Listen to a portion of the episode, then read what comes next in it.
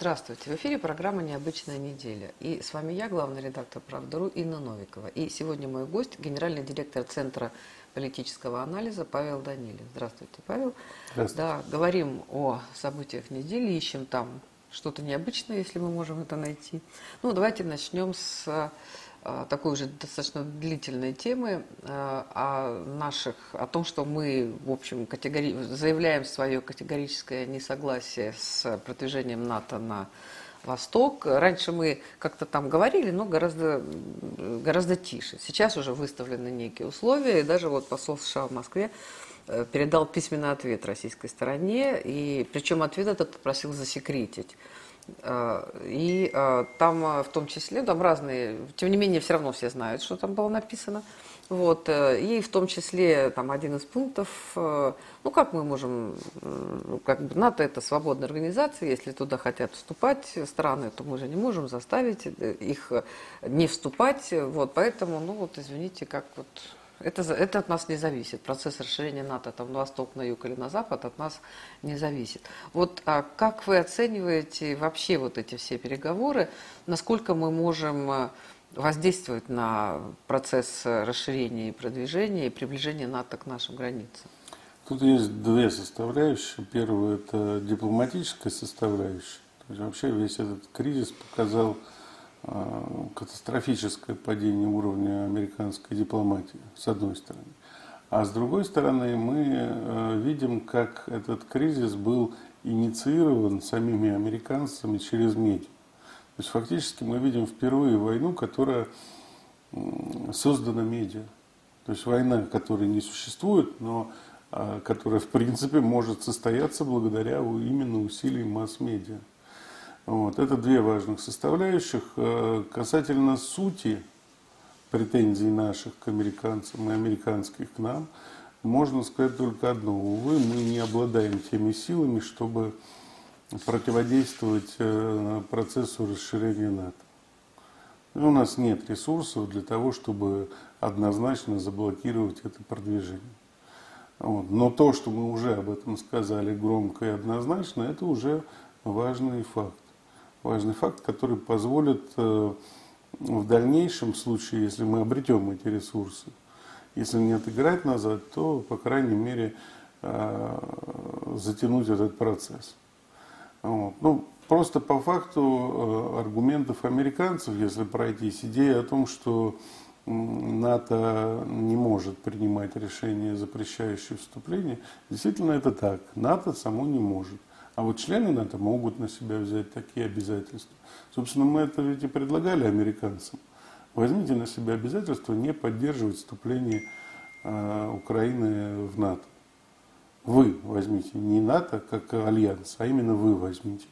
Но американцы отказались от этого ровно по той причине, потому что они не считают нас серьезным игроком. Надо понимать, что то, что они сделали – они сделали не потому, что им не нравится Россия, не потому, что им нравится Украина, а ровно потому, что у Байдена очень большие проблемы внутри страны. За счет рукотворного кризиса, который создан был в конце года прошлого и в начале этого года, они пытаются решить свои внутриполитические проблемы. У Байдена э, скоро выборы в Конгресс, у Байдена резкое падение рейтинга. У Байдена проблемы с головой. Ну, это понятно, но ему приходится показывать, что он серьезный, сильный, мощный политик. И именно весь конфликт с Россией был создан исключительно для того, чтобы продемонстрировать мощь Соединенных Штатов Америки. И, к сожалению, мы здесь являемся всего лишь объектом, а не субъектом для американцев. Так же, как, безусловно, Украина. А, самое обидное, что мы действительно как объект подвергаемся еще вдобавок к всему шельмованию и давлению. Ну, то есть для начала э, надо понимать, что никаких войск наших не было на границе с Украиной. И сами украинцы это примерно прекрасно знают. Но они уже об этом говорят. Да. Вот. И говорят, что они не видят никаких признаков приближающейся войны. Они а, сами заговорили все, об этом. Все это было сделано. Сами, действительно, сами украинские политики были в шоке от того, что э, рассказывают. Что говорят американцы, да. немцы, да. Но ведь это же нормально, ведь помните 2008 год, когда грузины начали обстрел Цхинвали и убили около ста наших, между прочим, граждан.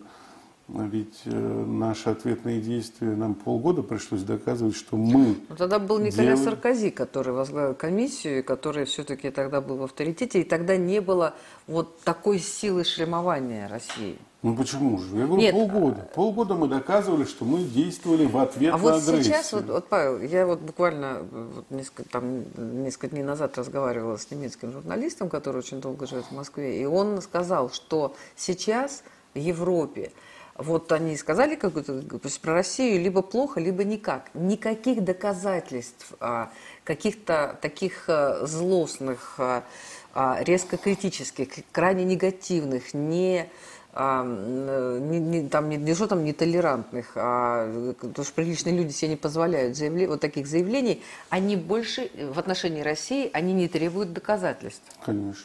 Все, и это, к сожалению, вот этот процесс, ну, наверное, он когда-нибудь закончится, наверное, когда-нибудь там как-то люди, может, придут в себя, но сейчас можно э, вот все что угодно говорить про Россию, и, и, и, и да, и вот сказал, и все поверили. Мне очень, мне странно ваше, то, что вы сказали, что американцы не воспринимают Россию как некий там, а, как серьезного какого-то переговорщика, противника.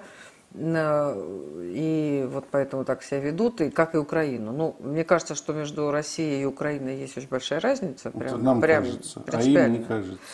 Ну, слушайте, они с китайцами или с японцами там на Аляске, они так вели переговоры, что как бы это просто их манера общения такая прекрасная. Помните, там они в Анкоридже, по-моему, это что-то были переговоры, я могу ошибаться, по-моему, то ли с китайцами, то ли с японцами, и это была такая хамская манера поведения, когда Байден только пришел к, к власти, что там японцы там, или китайцы все там покидали все ручки и, там, и с неприличными выражениями покинули место переговоров. Ну вот а, то, что они считают, что они сами по себе исключительные, это одна тема, но они прекрасно понимают, что все-таки Россия это вторая по численности э, там армия по силе, да, по, по боевой подготовке. И э, если бы они нас не воспринимали как раз всерьез, они бы э, вели себя в своей обычной хамской манере. Я уж не хочу вспоминать там Ирак и прочие. Там... Но никто же не говорит о начале военного конфликта между Россией и Соединенными Штатами Америки или Россией и Европой. А, дело-то в том, что как раз о серьезном конфликте они не думают. И они собираются. думают о том, как использовать текущую внешнеполитическую конъюнктуру в своих интересах. Вот и все. Это самое обидное.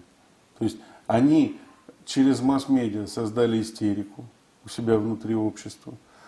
А, затем это реплицировали на всю Европу. Как вы правильно говорите, что а, любой бред в отношении России встречает сейчас там поддержку, любые обвинения встречают там поддержку.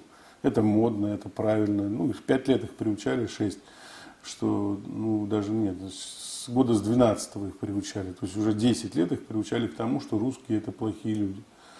Вот.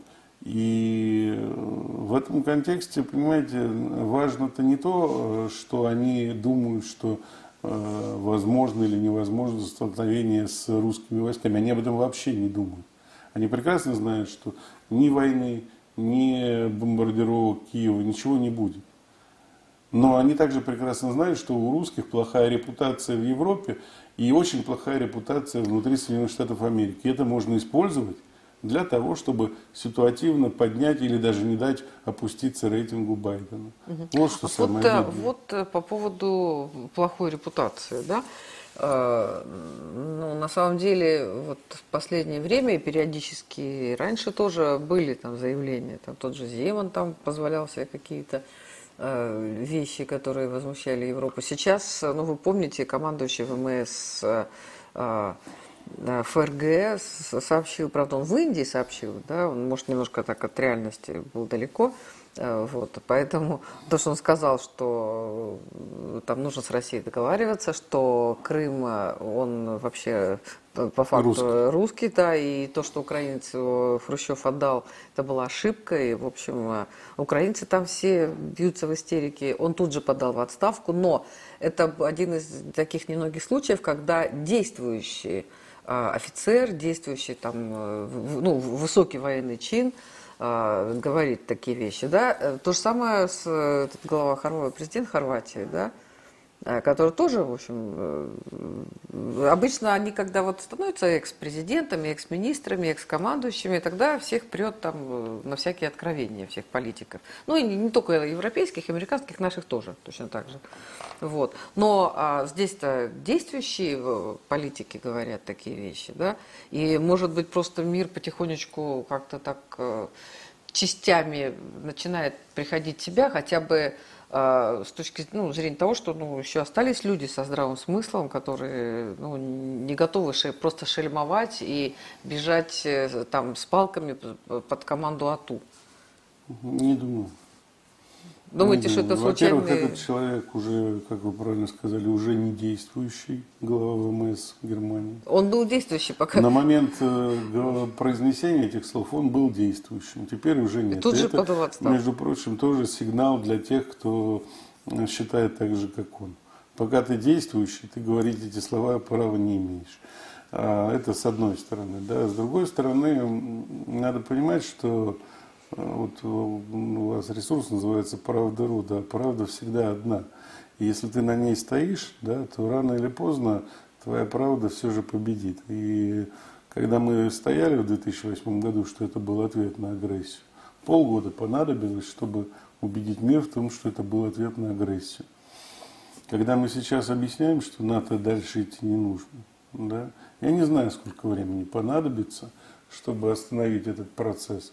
Но я думаю, что он все же будет остановлен, тем более, что мы э, предупреждаем, что в первую очередь это скажется на украинском государстве, которое, скорее всего, лишится суверенитета.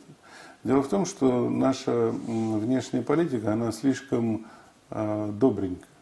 Да уж, мы Сог, согласна абсолютно. Мы слишком привыкли к тому, что вот мы действуем, э, имеем отношение с теми руководителями тех стран, которые выбраны народом, да, и все. И дальше мы не отходим от этого. Для нас главное, для нашей внешней политики главное, это стабильность и предсказуемость партнера. Но э, в случае с Украиной мы же не имеем предсказуемого и стабильного партнера. Более того, мне кажется, стабильный и предсказуемый враг – это гораздо хуже, чем нестабильный и непредсказуемый враг. Вот, потому что если ты стабильно и предсказуемо знаешь, что этот человек хочет, чтобы ты сдох, то это на самом деле повод да вот задуматься. сложно, Павел, сложно. Поэтому в случае с Украиной очевидно, что пора прекращать быть добреньким. Так же, как, кстати, в случае с э, Европой в целом. Ну, мы наконец-то избавились от э, экспортной зависимости от этих стран по всем параметрам. Для нас было очень тяжело касательно вопросы с высокотехнологичным экспортом, особенно в сфере добывающей. Вот. Но после того, как мы э, смогли заменить вот эти вот э, э, лакуны на Востоке, стало очевидно, что ну, как-то нужда в Европе, она гораздо меньше, чем мы думали. Намного меньше. Ну а куда деваться? Не говоря уж о нужде в Украине, которая теперь вообще является для нас лишь источником поставки а, правильных, хороших, качественных наших сограждан, которые приезжают оттуда и живут здесь. Вот. А, но тем не менее, ну, зачем нам это государство в таком случае, в таких условиях? Ну, сейчас э, все, что в него было вложено Советским Союзом, и те предприятия, которые были построены, и флагманы, на самом деле, советской промышленности. Все это разворовано, разрушено, этого конечно, просто нет ничего. Конечно. Просто вот. нужно ну, принять решение, зачем нам Украина? Зачем нам это государство? Ну, э, понимаете, это подушка между все-таки Евро... Европой, Россией и Европой. Ну, пускай Да. будет подушка, но пускай будет подушка в границах Львовской области, например. Или пускай будет государство по границе Днепра, в конце концов. Не зря же мы отдавали в свое время Харьков, Днепропетровск. Восемь областей мы в свое время. Ну, не мы отдали, Ленин. Ну, все равно. Восемь областей отдали, отдали. да. Э, Или Сталин, по-моему, Ленин. Ленин, Ленин, Ленин, Ленин. да. для того, чтобы усилить... э, Ну, подарки были со стороны царей, императоров. Поэтому нужно просто принять решение, что Украина как такое государство нам не нужно под боком. Ну, действовать в этом Павел, направлении. соседи не выбирают, как не выбирают, что значит под боком нам не нужно? Ну, они под боком, это вообще, вы помните, что это была Там Малороссия, там люди, часть да, России. вот именно, это Конечно, часть России. это, это часть России была. Пускай эта часть России поймет, что они должны быть частью России. А как вы, кстати, относитесь вот к этому предложению э, КПРФ и вот, по-моему, это да, Вооружать ДЛНР и ЛНР? Да, о Я том, что о полагаю, поддержке что- да, ДНР и ЛНР и в признании их. э, Я вот полагаю, что сейчас. с дипломатической точки зрения это очень удачный был ход. Это был ответ на э, вот, продолжающуюся истерику. А не будет ли Запада. это а, как раз то, что может э, вызвать еще большую истерику, раздражение, конечно, нет. некие Конечно, жесткие это действия? инструмент, который появился в руках у Министерства иностранных дел. Ну или у Кремля, если хотите. Здесь не важно в данном случае. Просто этим инструментом можно э, помахивать, демонстрировать. Вот посмотрите, у нас есть вот этот запрос от КПРФ о Ну, Если мы в лучшие времена не ЛНР и признали, ДНР. когда вот надо было это делать, уж 7 лет один ответ. Вот нам этот э, Крым поминают. Полностью согласен. Семь бед, один ответ. Надо было сразу и... И это и- очень правильно. Э, На тот момент, когда войска ДНР и ЛНР двигались к Мариуполю, надо было просто не давать им останавливаться и не требовать этой остановки, забирать Мариуполь, делать границы Днепра, э, э, вернее, ДНР и ЛНР по фактическим границам области и признавать их. Да тут были разговоры, что и до Киева можно дойти. Ну, можно было и до Киева дойти, Можно было, да. наверное. Но вы понимаете, до Киева дойти это слишком а, много жертв. Ведь там же тоже русские люди, пускай они оболванены этой страшной пропагандой, но мы же знаем, как русские люди сражаются за свою землю. И одно дело те области типа Запорожья, типа а, Николаев, Одесса, Одесса, Николаева, Николаев, да. да. А другое дело вот э, этот Киев. Или и третье дело, это вообще вот эти бандеровские э, анклавы э, Львова. Понимаете, то есть э, в любом случае даже в бандеровских анклавах Львова живут тоже те же самые русские люди, которые будут грызться за свою землю с нами. Нам это не нужно. Совершенно не нужно. Там, где хотят, Ну, мы с вами пускай. говорим о таких гипотетических вещах. Да, и- но и- это, и мы, это нужно проговаривать. мы это нужно проговаривать. Нам не нужны тысячи гробов с Украины наших солдат. Совершенно не нужно. А если они сами развалятся, к чему нужно стремиться максимально? А что, нужно поддерживать? Что нужно спонсировать? Что спонсировать? Э, Продолжение вот этого закона о запрете русского языка? Что, Ну. что спонсировать? Если они это проглотили, то проглотили. Ну, Сейчас вот им нельзя говорить что по-русски, они и это проглотили. движение внутри этой страны. Павел, в, когда вот в 91 году, я понимаю, что у нас тоже время было сложное, да, и там в начале 2000-х годов, когда а, нужно было поддерживать русские общины а, на Украине, в Молдавии, в Прибалтике, в Казахстане и в иных э, советских э, бывших республиках, вот, а, а мы предпочли а, не а, русские общины поддерживать, а мы предпочли, предпочли давать деньги олигархам. Я говорю про Украину, да, которые все растащили. Кстати, не только на Украине это все происходило. Вот э, общины не поддерживали, они все там э, засохли, в общем, э, там в Латвии то же самое, в Эстонии. Да, а, там даже учебников русского языка они не могли э, получить, они ждали, там искали, тайком их привозили. Эти учебники, книжки на русском языке. Вот. И, а, а мы его считали, что Тимошенко наш лучший друг. Ну вот. Поэтому, к сожалению, тогда надо было это делать. Безусловно, времена меняются, но никогда не поздно, если есть возможность. Сейчас возможность есть. Просто нужно отказаться от той миролюбивой внешней политики по отношению к врагам, которые мы постоянно проводим, и проводить ту политику, которую они заслуживают. Ну вот э, переговоры по поводу молдавского а, газа. Да? Помните, Задорнов говорил, если вы думаете, что в России живется плохо, посмотрите на Украину. Да? Вот если вы посмотрели на Украину и вам кажется, что там живется плохо, посмотрите на Молдавию. Потому что уж Молдавия это вот такой вот маленькая, вот такая маленькая, маленькая, маленькая страна. Да?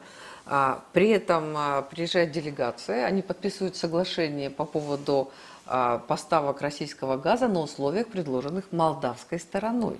И там, а, ну, у них там новый министр, я не помню его фамилию, молодой парень какой-то, который Андрей, как-то его звать, э, э, вот, и там считают, что он великий такой замечательный политик. Потом сказали, что у него не было прав подписывать договор этот.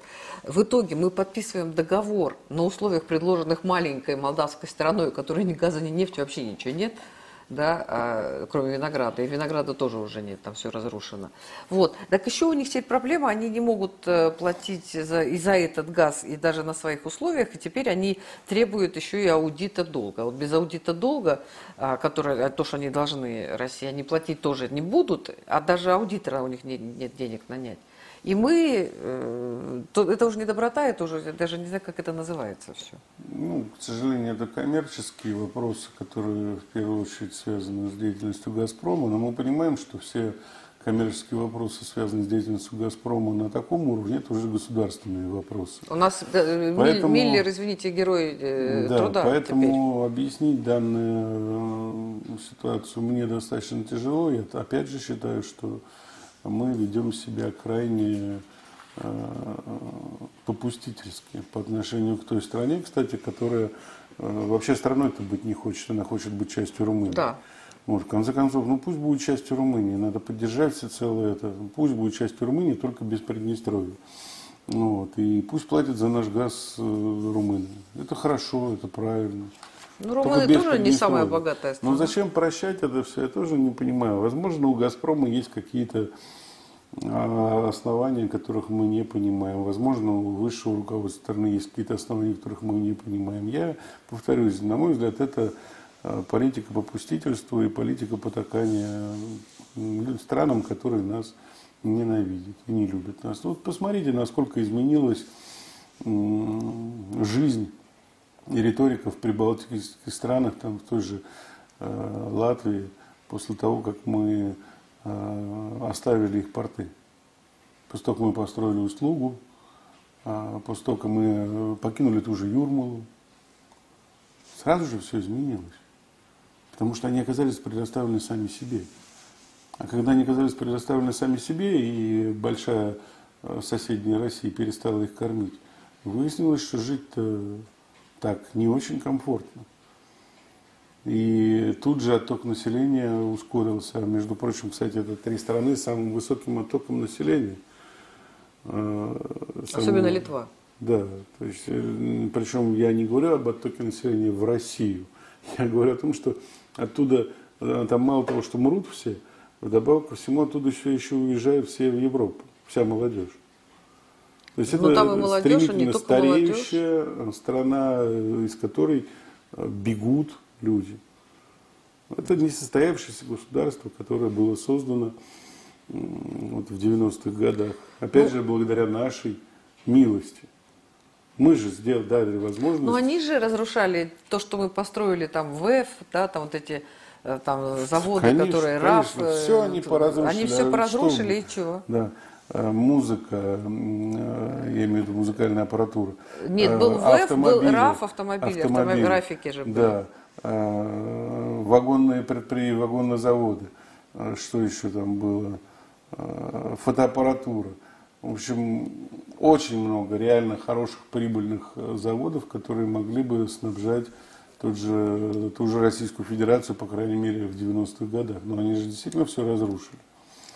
Ну, это... Ну, не только они им помогали разрушать. Дело в том, что это как Западная Германия и Восточная Германия. Объединившись, Западная Германия тут же сожрала все, все до одного прибыльные предприятия, построенные да, да. в Восточной Германии. Просто потому, что это конкурент. Ну и ровно по той же причине были быстренько уничтожены все предприятия в Прибалтике, потому что это конкуренты. Но нам-то зачем об этом думать? Нам нужно думать о своей стране. И если эти прибалты там вымирают, ну пускай вымирают, это хорошо, что они вымирают и нас не трогают. А вот украинцы нас трогают. Молдавы у нас, э, молдаване пытаются э, на шару газу получить. А что, украинцы не пытаются? Вот. Украинцы тоже стараются, но меньше. У них там реверсный газ так называемый. Пускай платят, пускай это хорошо. Вот. Но э, в отношении вот этих стран, безусловно, нужно думать о том, как мы видим их будущее. Ну, наверное, нужно. Мы все время говорим, что мы нас все время обвиняют, что мы влезаем в дела других стран. надо мы влезать, все время надо говорим. влезать. Вот я нет, я как раз. Мы все время говорим, что мы не влезаем, а надо влезать. Конечно, Если раз бы нас мы- обвиняют в этом, то надо это делать. Вот, если Ну, мы там я, смол- правда, не про войну. Вот войну, которую они нам на- навязывают, мы не должны ее делать. Понимаете, навязывают войну, тоже мы разговаривали, навязывают войну американцы, которые на своей территории вообще там ни разу не... Ну, воевали 200 лет назад. Понимаете, и мы, и немцы, осо- особенно мы и немцы, хорошо знаем, что такое война. Да, поэтому вот для нас, и украинцы тоже, как они же, вот тут, что бы они ни говорили, что они там Освенцим освобождали, там, еще там у них, ну и американцы освобождали, там, украинский флот, фронт, помните, там Мгм. придумали, вот, э, то, что там был белорусский, украинский, там, это не важно, вот, но, тем не менее, все равно там много людей, которые помнят это, и поэтому вот э, э, Все за- меньше и меньше, к сожалению. ну, меньше и меньше, но время идет, э, десятилетия идут, да, там, да. Но тем, нет, тем не менее, все равно, а, понимаете, мы с вами видели живых ветеранов, да, там мы рассказываем своим детям, дети будут все равно рассказывать детям, все равно это память поколений, и самое главное, а, вот, ну, то, что мы поколение, там, потомки победителей, оно все равно, вот, и Не оно для них. Для них-то они гла- главные герои это Бандера и Шухевич. У них же Не- официально. Вот, Павел, не так. Ну Вот, так вот уже, не так. так. Все ближе и ближе к тому, чтобы это было только так. Ну, может быть, но У них главный куча- герой Бандера Шухевич, а еще Украинский фронт.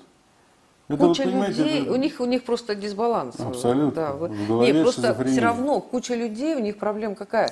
Еще и по-русски говорить нельзя. У них куча людей, они а, вот то время, когда нужно молчать и говорить на кухнях. Да, потому что на- есть, ну и на Украине есть масса умных людей. Мне, ну, наверное, только Погребинский ему говорит то, что думает. Да, а, все остальные просто молчат. И а, я, ну, как бы и у нас в советское время тоже так было. И Ну, сейчас на самом деле у нас безусловно, тоже... Очень жалко. Очень жалко. Но эти люди сами выбирают себе и Порошенко и Зеленского. Понимаете, поэтому Ну- давайте так вот, жалеть их нужно, но до определенного предела. Слушайте, ну любой, ну они, выби- я понимаю, что сами выбирают, но вы вспомните, как шел Зеленский. Зеленский шел как русскоязычный кандидат. Он, правда, таскался по этому, как-то, э, ездил по батальонам Азов, там, с концертами и встречами, да, но тем не менее, все равно он был, он же был не Володимир, он был Владимир, да, считали, что он, наоборот, там, не, не бандеровец, э, как бы, э, Ну, да. то есть человек, который ездит э, и поет песни там с Азовом, он не бандеровец. Ну, Ну, не считай, нет, но и мы это знаем, мы, вот я, мы там А работаем с знают, информацией, возможно, они не знали. Ну, конечно. Но я, я думаю, что если посмотреть, просто все кандидаты, все шли, все-таки говорили о том, что надо с Россией дружить, там взаимодействовать и так далее. И все, э, как только получали власть, шли э, в обратную сторону, начиная там, ну, на самом деле, из Кравчука. Кравчук потом, правда, недавно вот тут сказал, что, ну, я, конечно, тут немножко обманул своих братьев-украинцев, когда я же им не сказал, что им надо будет теперь за газ-то платить. То мы-то говор- говорили, что мы кормим всех, а газ-то мы получали как бы за бесплатно, то, ну, и то ли то и за дешево. Вот, поэтому люди верят, что как раз догов- там договорятся с Россией, а приходит и становится хуже, хуже, хуже. Каждый новый правитель э, веселее предыдущих правителей. Там, да, там, вспомните Ющенко, да. Янукович ведь он как бы э, шел-то как пророссийский э, товарищ, только он с- в стульях запутался. Ну, там даже не, не только в стульях запутался, он запутался в том, кому что принадлежит на Украине. Слишком уж много он вот он слишком много отжимал, слишком много отжимал, слишком много воровал. Себя, только да. при этом было у них, э, понимаете, как у них была куча пособий, куча всего. То есть они потом же говорили, что вот у него дача, там золотые унитазы. Да, а тогда было много социальных каких-то выплат. Да, потом пришел э, Порошенко, а, там эти был там этот Яценюк, там еще какие-то там товарищи, да, а, они показали, ах какой, ах какой, тут же растащили его золотую э, дачу, mm-hmm. тут же следом, да, и вот они уже начали выполнять э, условия согла- этих соглашений европейских, и они как раз начали а, э, вводить вот эти все крупные такие платежи. Ну, нельзя не согласиться, так и было. Вот, поэтому бедные люди, как бы нам их, нам их жалко, Э, по ну, поводу... Все меньше и меньше, надо сказать. Да, надо себя, конечно, жалеть, да. По поводу Северного потока.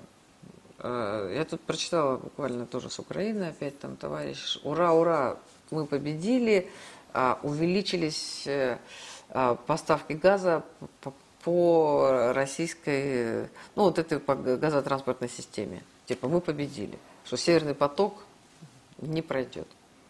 Вот. Как вы оцениваете все-таки ну, к сожалению, нынешнее немецкое правительство не так э, активно работает в поддержку Северного потока, как ожидалось, или как было завещено госпожой Меркель.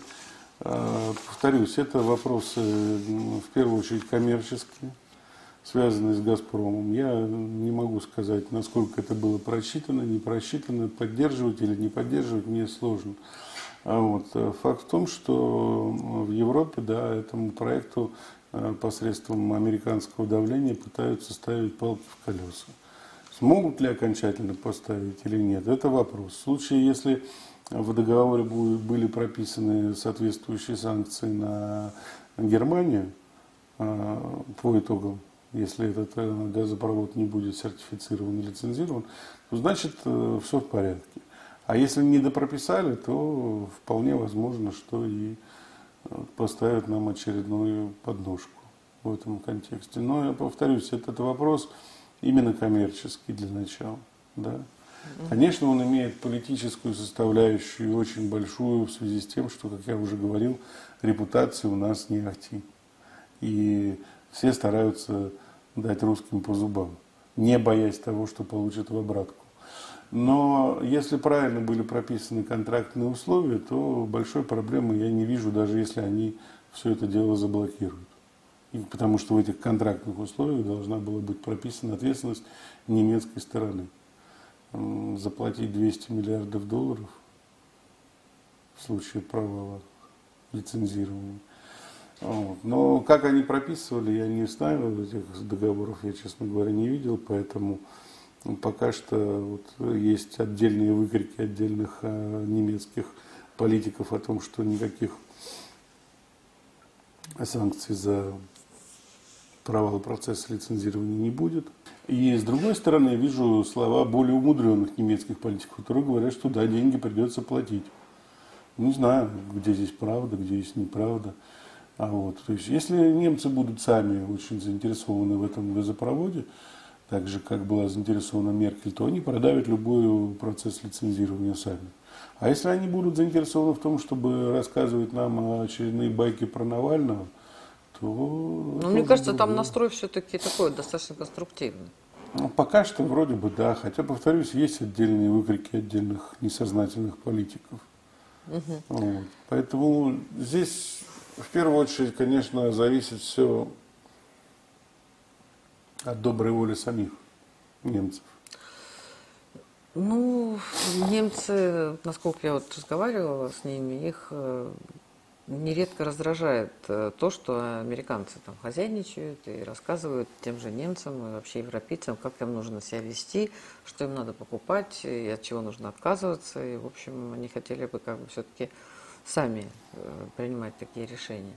Я тут тоже прочитала, что американцы хотят э, полностью убрать из э, Европы российский газ и заменить его полностью э, Катарским. катарским. Да. Было бы прекрасно. Было бы прекрасно, мы особо ничего не потеряем. На самом деле у нас грандиозные поставки идут на восток, Я но пон- это невозможно. Я понимаю. Нет, просто американцы решили заменить э, в Европе российский газ катар, катарским. Это их огород или что это вообще? Ну да, конечно. Американцы так и рассматривают европейскую полянку как свой огород, задний дворик. Вот. И это, безусловно, может быть, кого-то и раздражает, но все меньше и меньше. Вы знаете, это в свое время Франция там вставала и говорила, а вот я выйду сейчас из состава, из боевого э, крыла НАТО, да, и просто останусь в альянсе, но из э, боевого этого самого выйду. А Вот. э, Это Германия там сбрыкивала при Шрёдере. Но Ангела Меркель-то удалось поставить стойло достаточно активно, поработав с ней угрозами там э, по золоту Шанта- шантажом, да. вот, и по прочему. И она стояла нормально в стойле. Кто поиграл-то с нами, с э, Навальным, с этим? Э, Немецкая разведка вместе с американской разведкой. Ну Да. И что в итоге? В итоге немцы выглядят как опозорившиеся товарищи. А кто пострадал, кстати, от этого? Только наши взаимоотношения, наши с немцами. Вот. Конечно, их разведка просто дискредитировала себя этими действиями. А, Потому что, когда их просили предоставить доказательства, то никаких доказательств предоставить не смогли. Да, но, между прочим, опять же, о правде. Мы сказали, что мы его не травили. Дайте доказательства. А нас пытались заставить признать свою вину хоть в чем-то. Но мы стояли на своем. И в результате что? В результате никто не помнит об этом Навальном. Тот сидит у нас в тюрьме, кстати, выданный немцами нам. Фактически под ручку привезенный Ну, в почему аэропорт. выданный? Он же сам Ну все как сам приехал. Его закинули фактически в самолет, который летел в Москву. Под конвоем привезли, в самолет закинули, и он прилетел сюда. Ну, он там показывал, что звезда-герой. Ну, что делать? Когда у тебя плохие карты на руках, только остается делать хорошее лицо. Вот. Поэтому э, нет этой Франции, нет этой Германии. Есть э, испуганные, непрофессиональные, деградировавшие э, европейские политики. И есть еще больше деградировавшиеся политики Соединенных Штатов Америки, которые считают, что по-прежнему могут рулить всем миром. А в Европе соглашаются с этим. И в итоге получается, что одни деграданты рулят другими деградантами. И интересы, собственно, стран и наций здесь по боку абсолютно. Ну, это вот что-то такое феноменальное, да, потому что так громко кричат э, про демократию. Ну, вот та же ситуация с этим рейсом э, МН-17, да, с Боингом, который был сбит на территории Украины. Сейчас, э, ну, тут уже пошла там, эта волна идет, идет, идет. И мы уже предоставляем доказательства того, что э, голландские следователи подделывают документы. Причем вот давайте мы представим, вот это мы представили в суд, э, суд, чтобы он приложили, да, там, к делу. А вот это то, что оказалось из наших документов.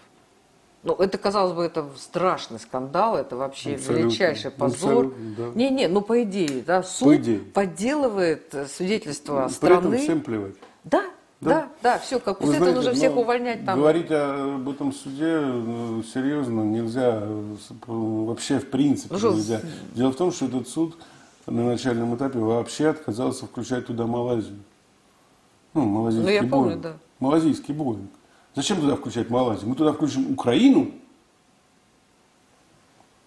Украину. А Украину? Страна, которая заинтересована в том, чтобы избавиться Нет, от Украина этого. там должна быть, но там как бы должны быть все страны, имеющие отношение. Это было на территории Украины. А у Украины вполне там, там же тоже были вопросы. Куда там делся этот диспетчер, да? как Куда? раз к Украине эти вопросы есть. Но Украина не может быть э, страной. У нас там нет как страны, между Ну, прочим. я, знаете, как... Я, я- имею в виду как участника, как участника процесса, Да, нас контролирующего. так, Мы да. ответчики. Зато там американцы. Мы ответчики там, вот в чем дело. А Малайзию не включали. Ну вот э, я, могу, я могу вс- вспомнить, да, когда вот была ситуация с южнокорейским Боингом, который был сбит в 83 году, и через 10 лет работала опять там комиссия. Ну там, понятно, было много политики, но это была пятисторонняя, а, э, была пятисторонняя комиссия вот, Международного олимпийского комитета, да, авиационного комитета, извините, МАК, да, а, вот, и там были а, Южная Корея, Япония, Америка, а, Россия и, кто-то, как это еще страна, сейчас не все, пять, а, и этот э, МАК, или ИКАО, я сейчас не помню. А, ИКАО, как, да, ИКАО, да. скорее всего, ИКАО была, да, потому что МАК он наш, да, значит, ИКАО. То есть там были все стороны, которые имели отношение. Это был, он вылетел из Америки, да, он летел там, там из Аляски, он летел там, да, там на территории Советского Союза, мы его сбили, там, э, там, ну, вот Южная Корея, да, там японцы, там, Япония тоже там как застала. То есть все, кто имел отношение, может быть, это более правильный подход, вот вообще-то да, что с одной стороны к тебе вопросы, но ты можешь и изучать документы, и как, в том числе, ну, мы были ответчиком, тогда, а, кстати, там благодаря материалам правды удалось доказать, что наши пилоты действовали абсолютно законным образом и сделали все возможное для того, чтобы э, все-таки предотвратить это, и нам не пришлось, тогда шла речь об огромной компенсации через 10 лет, и мы не платили. И при этом меня еще вызывали в Кремль, там, это был 90, ну, 93 год, и говорили, почему японцы узнают об этом документе радиообмена э, пилота Осиповича с наземным пунктом, где диспетчер четко говорит, что надо было делать, и что и что делали. Почему японцы узнают об этом из газеты «Правда»? Я говорю, ну, потому что они от, вас не узнали об этом. Вот. Этот документ потерялись после постсоветского времени. Ну ладно, это мы с вами как-то так немножко в сторону все время нас уносит. Хотел спросить ваше мнение по поводу событий вот, э, на армяно-азербайджанском, так сказать, поле. Э, не будем говорить фронте. Вот сейчас подал в отставку президент Армении. С одной стороны, вроде как э, там ну, много от него не зависит, с другой стороны, все-таки это президент. Да? Вот как вы видите а, эту отставку? А как вы видите позицию вот этого вечно зеленого, вечного этого Пашиняна, да, взаимоотношения с Азербайджаном? Вообще, да. конечно, ставка Саркисяна, она довольно-таки сложная для оценки. Дело в том, что он улетел в Арабские Эмираты и там заявил о том, что э, необходимо восстановить отношения с Турцией. Учитывая, Саркисян? что да. С Турцией? Да. Учитывая, что восстановление отношений с Турцией – это последовательная позиция Пашиняна, то есть они же э, возобновили э, авиасообщение между Ереваном и Турцией. Да? Теперь турецкие авиакомпании и, э, и армянская авиакомпания летают в Турцию, что совершенно невозможно было представить себе раньше. Вот. И на этом фоне я знаю точно, что Саркисяну идея восстановления отношений с Турцией крайне не нравится. И также ему не нравится политика Пашиняна. Но в свою очередь Пашиняну не нравится Саркисян. И более того, у него есть доказательства того, наличия двойного гражданства у Саркисяна, что недопустимо по армянским законам. Вот. А ушел ли Саркисян для того, чтобы продолжить свою игру? Или Саркисян же намерен был а, просто избавиться от угрозы преследования из-за двойного гражданства? Это хороший вопрос. Но я полагаю, что на самом деле мы видим просто следствие а, довольно-таки сложной внутриполитической игры э, на армянском фронте, которую э, делают э, сторонники Пашиняна. Фактически сейчас Пашинян может получить целиком и полностью власть в свои руки, в том числе, кстати, и через своего подконтрольного президента. Да, Саркисян особо не пользовался своими возможностями там, по подаче в Конституционный суд запросов на действие, законность действий правительства но все равно такая возможность у него была. И на фоне того, как Пашинян, э, скажем так, э, дискредитировал себя поражением от Азербайджана, да, Саркисян мог попытаться э, вернуть часть полномочий президенту. После реформы, конституционной реформы 2018 года у президента отняли практически все полномочия, ну, кроме вот представительства внешнего и, как я сказал, возможность оспаривания законности действий правительства. Сейчас у Пашиняна есть все возможности стать целиком и полностью ну, единоличным диктатором в Армении. Нужно ли ему это? другой вопрос. Прямо диктатором?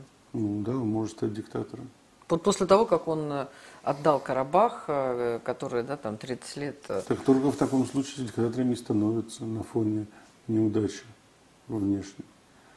Ну, как вообще это? чудо, что он вообще остался на своем месте, это вообще задача, которая с кучей неизвестных. Ну, дело в том, что все же Карабах-то не он отдавал. А все армяне отдавали. Ну, Карабах. не он, но... А воевать кто не захотел? Не, не Пашинян не захотел воевать, а военные армянские не захотели воевать. И армяне прекрасно это знают, все же страна маленькая, все друг друга знают. Поэтому, собственно, Пашинян и остался. Ну, может быть, я просто была после этих всех событий в Ереване. Ну, безусловно, и каждый армян будет на себе рвать рубаху и кричать, что У них э, глубочайшая психологическая, травма, психическая да. травма. Ну, просто все, то есть там мужики просто поголовно все собрались там дальше воевать, рассказывали, что на той стороне были там турки, что там просто... Конечно, конечно. Э, и вот и я говорю, что это огромная вообще травма. Э, как азербайджанцы после того, как Карабах был отдан, они жили все тоже вот с этой там душевной болью. При этом они хотели жить в Москве, вот, ну, но душевная, душевная боль, боль да. была... В общем, не знаю, как там все армяне хотят воевать. Если бы все армяне хотели воевать, они бы воевали. Поэтому это, мне кажется, просто бравада в данном случае. Армения проиграла. Она не могла не проиграть просто потому, что Азербайджан, в отличие от Армении, все годы постсоветской жизни рос. В том числе увеличивался э, по численности населения. А Армения все эти годы падала, в том числе и сокращалась по численности населения. И экономически ситуация ровно такая же. Ровно, да. Азербайджан рос, а Армения стагнировала. И на определенном этапе армянская армия оказалась гораздо слабее, чем азербайджанская. Просто потому, что у Азербайджана оказалось больше денег для того, чтобы закупить новые вооружения. А как вы относитесь к тому, что именно благодаря дронам Азербайджан смог победить, что они чуть ли не оказали решающее э, Дроны, безусловно, в... могут быть эффектными, эффективными на ограниченном э, театре военных действий. Это однозначно. Если мы говорим об столкновениях на территории ну, как, например, Карабахской э, АССР, как раньше говорили, да, то это одно. Особенно, кстати, там в горных условиях. Да, действительно, эффективность дронов может быть достаточно высокой. Если же мы говорим о э, широкомасштабных военных действиях, то дроны вряд ли могут быть чем-то, кроме одного из средств наступления. То есть делать исключительную ставку на дроны – это неверно. Угу.